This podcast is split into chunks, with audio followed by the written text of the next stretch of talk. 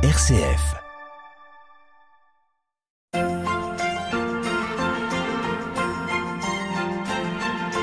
La balade à l'épine, Gérald de Gaillet. Bonjour, aujourd'hui je vous propose une nouvelle émission qu'on va appeler Balade vers l'épine avec Jean-Baptiste Renaud qui est un habitant de l'épine, hein, un jeune habitant de l'épine, et qui vient d'écrire un livre qui s'intitule Marie au buisson ardent, Notre-Dame de l'épine, pèlerinage champenois. Jean-Baptiste Renaud, bonjour. Bonjour Gérald. Jean-Baptiste, je vous ai connu servant d'hôtel à l'épine. Aujourd'hui, vous faites quoi? Voilà, j'ai été servant d'hôtel euh, dans ma jeunesse euh, jusqu'à 17-18 ans. Maintenant, je travaille dans la recherche en histoire médiévale. Donc, j'ai fait des études en histoire euh, médiévale et j'ai poursuivi un, un cursus jusqu'à la thèse. J'ai soutenu une thèse en 2013 et je me suis spécialisé en histoire du Moyen Âge, avec en particulier un regard vers les archives des monastères surtout et vers les chartes, les actes de la pratique échangés entre les monastères, les seigneurs, etc donc tous les, protagonistes que l'on pouvait trouver euh, au Moyen Âge et qui se retrouvent dans les fonds d'archives que l'on peut consulter encore euh, aujourd'hui. Ces fonds d'archives, vous avez plongé dedans pour Notre-Dame de l'Épine? Oui, tout à fait, un petit peu. Effectivement, dans le projet de ce livre, il y a eu des nouvelles recherches en archives, en archives, mais aussi dans des imprimés anciens. C'est vrai que j'ai retrouvé beaucoup de choses qui n'avaient pas été forcément signalées, qui étaient tout simplement dans des, ouvrages anciens, des récits de voyage notamment.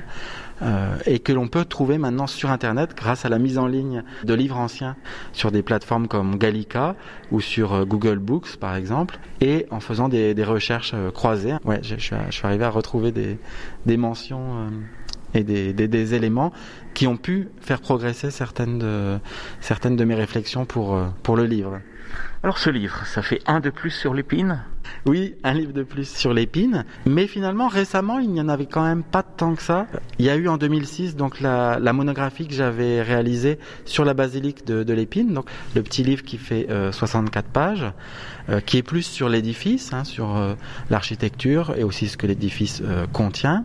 il y a aussi deux volumes impressionnants, chacun de, 400 pages, qui ont été publiés dans la suite du sixième centenaire de, de la basilique de l'Épine, donc qui a été célébré en, en 2006, euh, et donc qui sont des volumes d'actes de colloques. Donc la, SACSAM, la Société d'agriculture, commerce, sciences et arts du département de la Marne, euh, donc très ancienne société savante, avait euh, organisé un colloque, deux jours consacrés à l'histoire du lieu. Euh, et donc à cette occasion, donc plusieurs, euh, plusieurs chercheurs, plusieurs historiens avaient présenté différents aspects. Euh, et donc toutes les communications, tous les travaux de, de, ces historiens ont été rassemblés dans, dans ce recueil.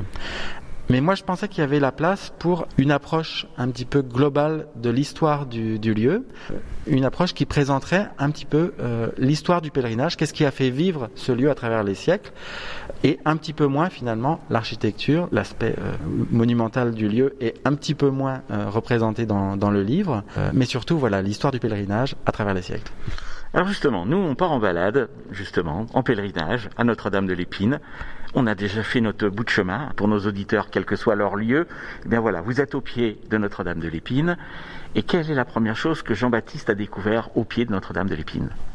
Alors déjà, j'ai découvert la, grande complexité qu'il y a à s'atteler à, ce travail, parce qu'évidemment, j'avais déjà dans la tête un petit peu les grandes lignes de l'histoire de ce lieu, mais finalement, selon les époques et selon les personnages qui ont écrit sur Notre-Dame de l'Épine, il y a différentes façons de voir le lieu. Si ce sont des laïcs, si ce sont des clercs, si ce sont des, clercs qui étaient du diocèse ou qui venaient euh, d'ailleurs et donc qui avaient un regard extérieur. Et donc effectivement, j'ai essayé de, euh, débrouiller un petit peu tous, ces regards multiples pour euh, essayer de voir comment la vie du lieu a évolué.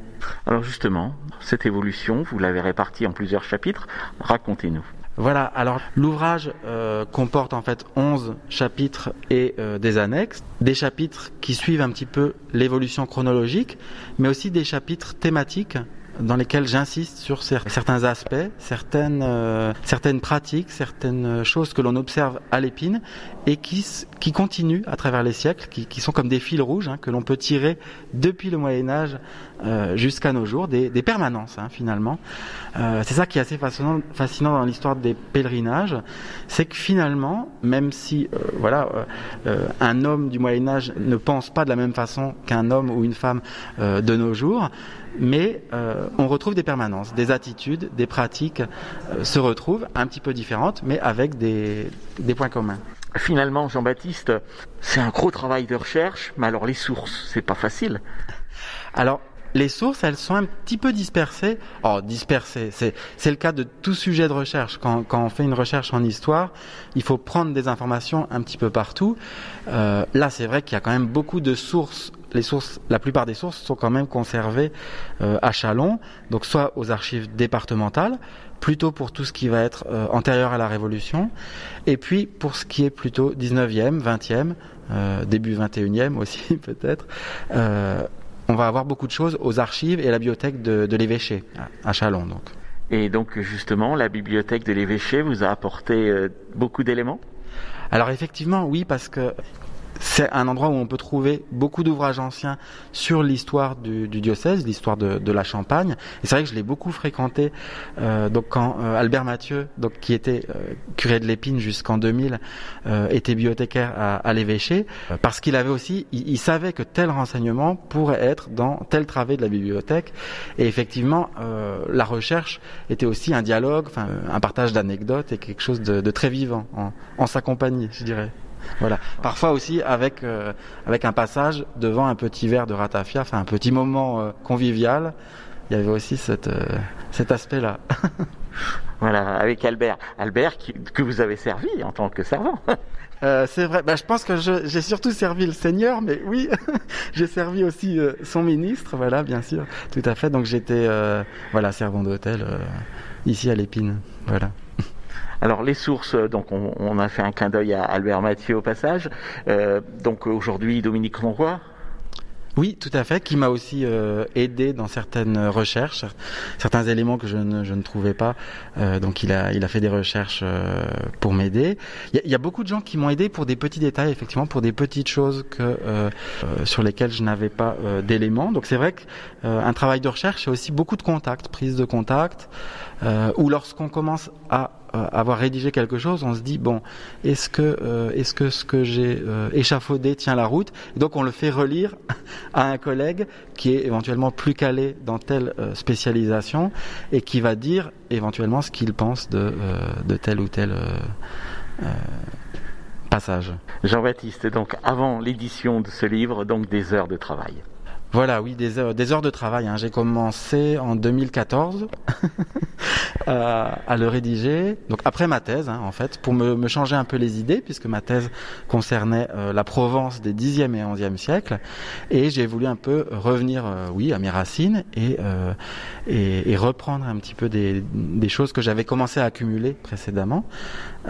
et donc je me suis lancé petit à petit, donc à partir de 2014, dans la dans la préparation de, du travail, puis la rédaction de, de l'ouvrage, oui.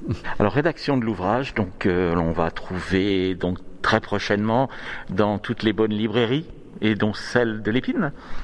Voilà, tout à fait. Donc euh, je pense qu'au moment où, où, nos auditeurs euh, écouteront cette émission, l'ouvrage sera disponible effectivement dans les, dans les librairies et au magasin, au magasin à l'Épine. Voilà, tout à fait.